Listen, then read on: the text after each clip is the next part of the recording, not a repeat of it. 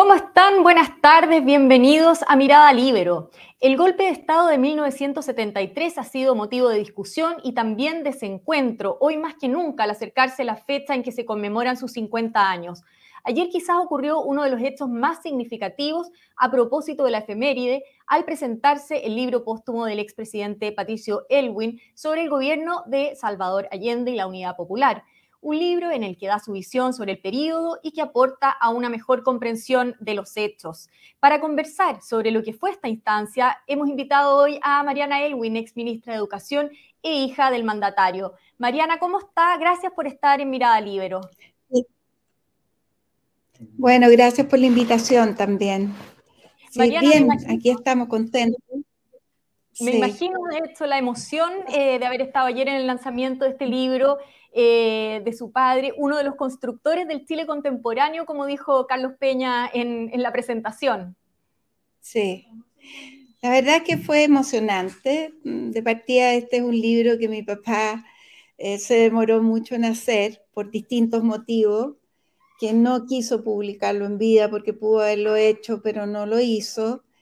Y bueno, nosotros teníamos que tomar la decisión de qué hacer y la verdad es que eh, ante una oferta de una editorial que estaba interesada, se sabía de este libro que mi papá había hablado muchas veces de él, em, bueno, decidimos publicarlo ahora. Y el acto de ayer creo que fue muy significativo políticamente y yo me imagino que mi padre habría estado contento eh, de que haya ocurrido así.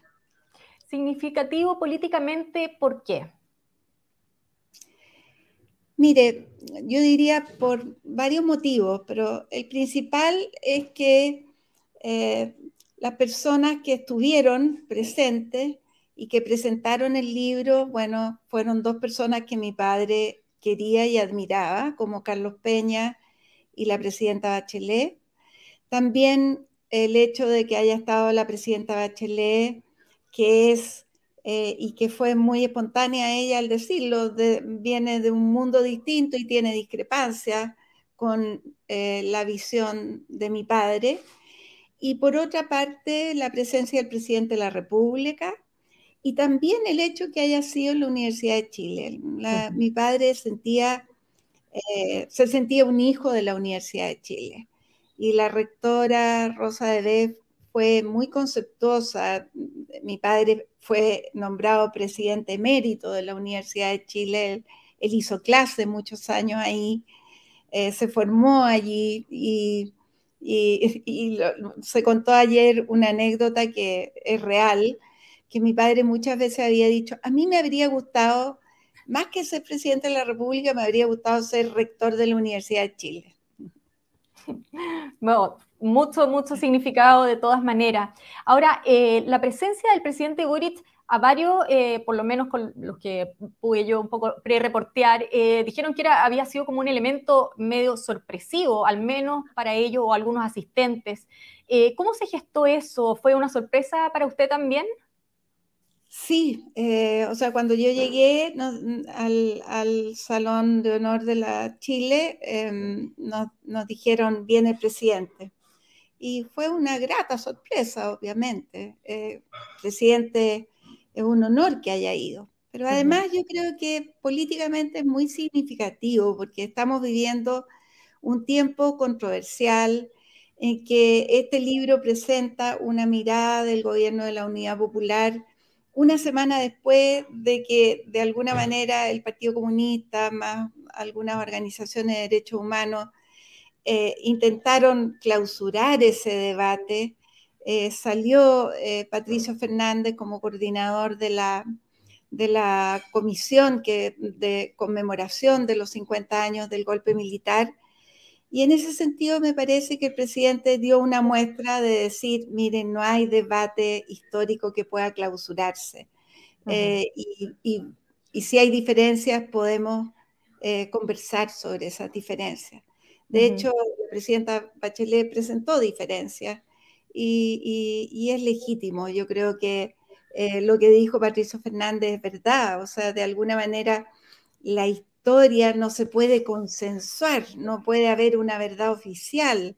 Eh, y, además, a medida que pasa el tiempo también, el, presente le hace distintas preguntas a la historia. Entonces, eh, también las visiones van variando, las investigaciones, todo lo que se va haciendo. Por lo tanto, creo que eh, con su presencia el presidente legitimó que eh, es bueno para la sociedad chilena y para Chile que haya debates y que los debates sean abiertos.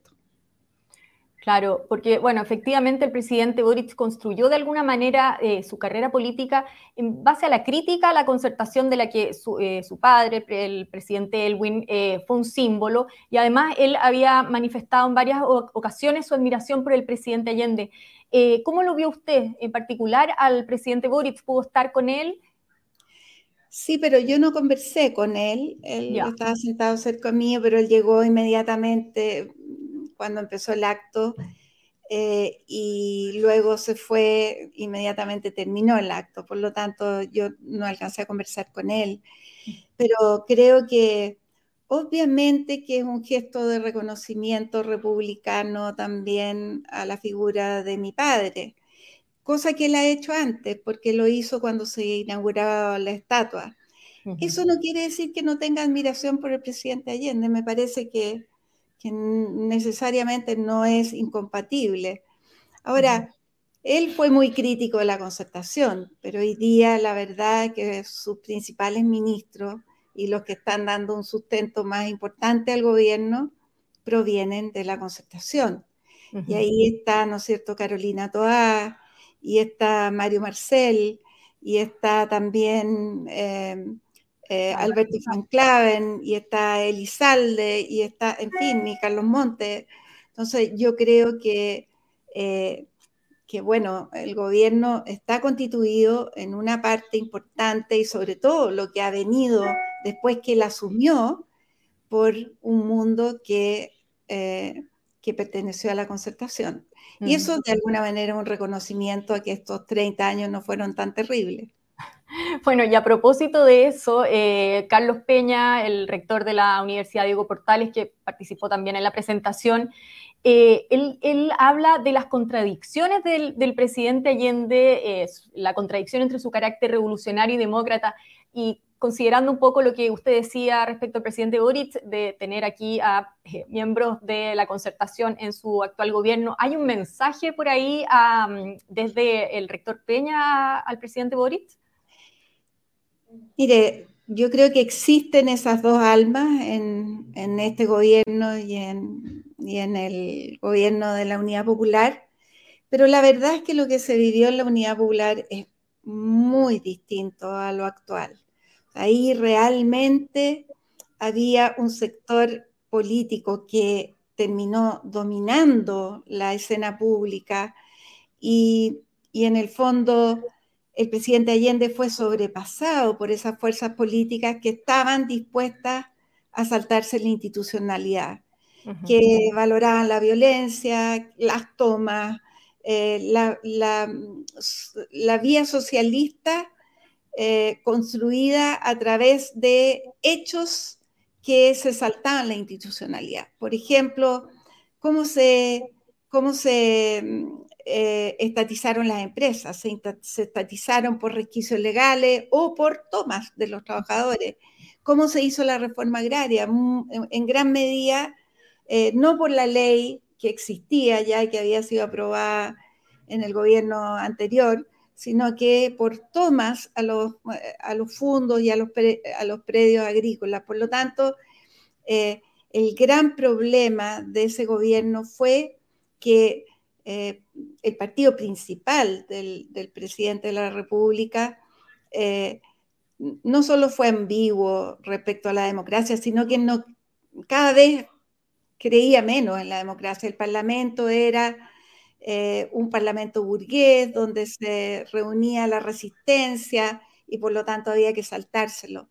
Entonces creo que la situación es muy distinta. Pueden haber dos visiones, pero la situación que vivió el presidente Allende, el presidente está muy amarrado por su partido político.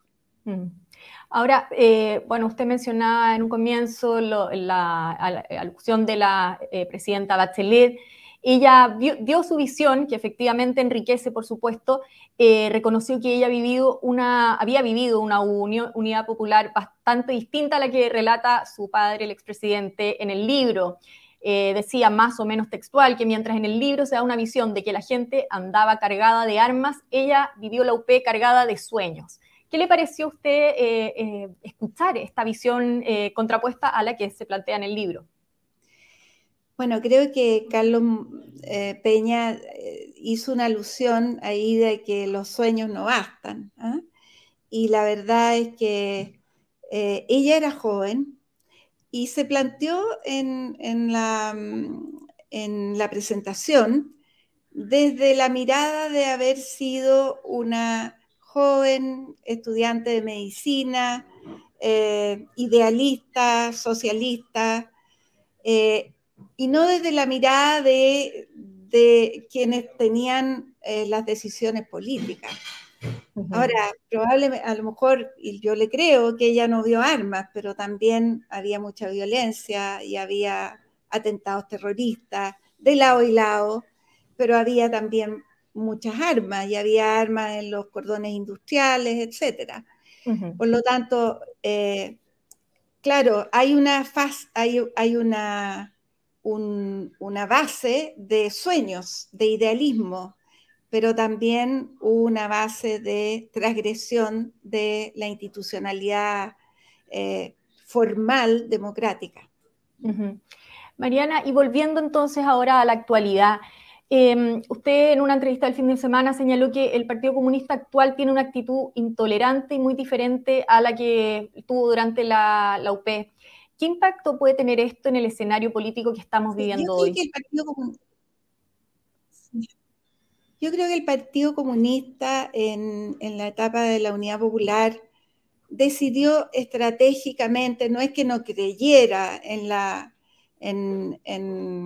vía insurreccional, sino que decidió estratégicamente que había que ir gradualmente hacia la construcción del socialismo, mientras el Partido Socialista eh, quería instalarlo en el primer gobierno de Salvador Allende, con las tomas, con, en fin, o sea, yo creo que había una discrepancia ahí y de alguna manera el Partido Socialista era más proclive a, a llegar a acuerdos que el Partido, eh, que el partido Comunista era más proclive que el Partido Socialista.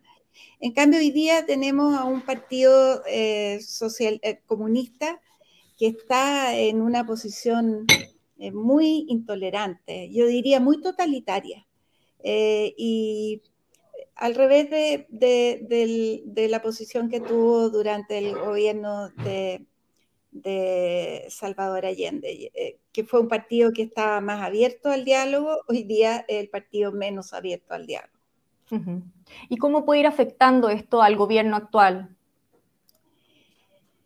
Mire, puede afectarlo, pero también eh, creo que, por ejemplo, el mismo signo que dio el presidente de haber ido a la presentación de la visión distinta a la que el Partido Comunista quisiera imponer como visión única y oficial, bueno, da una señal inequívoca de que eh, el presidente eh, y le dice al conjunto de su gobierno, y ahí estaba también la presidenta del Partido Socialista y había otras personas, eh, le dice inequívocamente, mire, hay distintas visiones, podemos debatir. Pero no había gente del Frente Amplio. No, no había gente del Frente Amplio ni del Partido Comunista, pero tampoco yo creo que fueron invitados. claro. Bueno, muy bien, pues muchas gracias, Mariana Elwin, por haber compartido con nosotros lo que fue el lanzamiento muy emotivo. Una última pregunta. Eh, entiendo que, eh, bueno, hablábamos al principio de eh, el presidente se demoró más o menos 40 años finalmente en escribir este libro, obviamente. Eh, y eh, entiendo que usted colaboró en, la última parte. ¿Cómo fue esa colaboración? Mire, fue básicamente, em, a ver, él tenía muchos capítulos escritos, había algunos que, que él tenía un listado de capítulos muy ordenado, pero había algunos que no, no, los había desarrollado, por ejemplo, temas como la ENU, eh, em, distintos temas como específicos que requerían como un mayor trabajo y ahí yo trabajé con algunos ayudantes que fueron a la prensa, que buscaron antecedentes, que entrevistamos, en fin, y que eh, contribuimos eh, a, a, entregar la información y, textos sobre temas específicos, pero ese fue básicamente el trabajo que hicimos, eh, no sé, yo diría que como entre el 2003 y el 2007 o una cosa así. Harta investigación, de todas maneras. Bueno, Mariana, muchas gracias por haber estado hoy día en Mirada Libre. Esperamos tenerla pronto nuevamente. Que esté muy bien. Gracias. Ya, hasta luego. Yo me despido también agradeciendo su sintonía, en particular a los miembros de la Red Libero que hacen posible este programa. Nos volvemos a encontrar en cualquier momento con más Mirada Libero. El Libero, la realidad como no la habías visto. Haz que estos contenidos lleguen más lejos haciéndote miembro de la red Libero.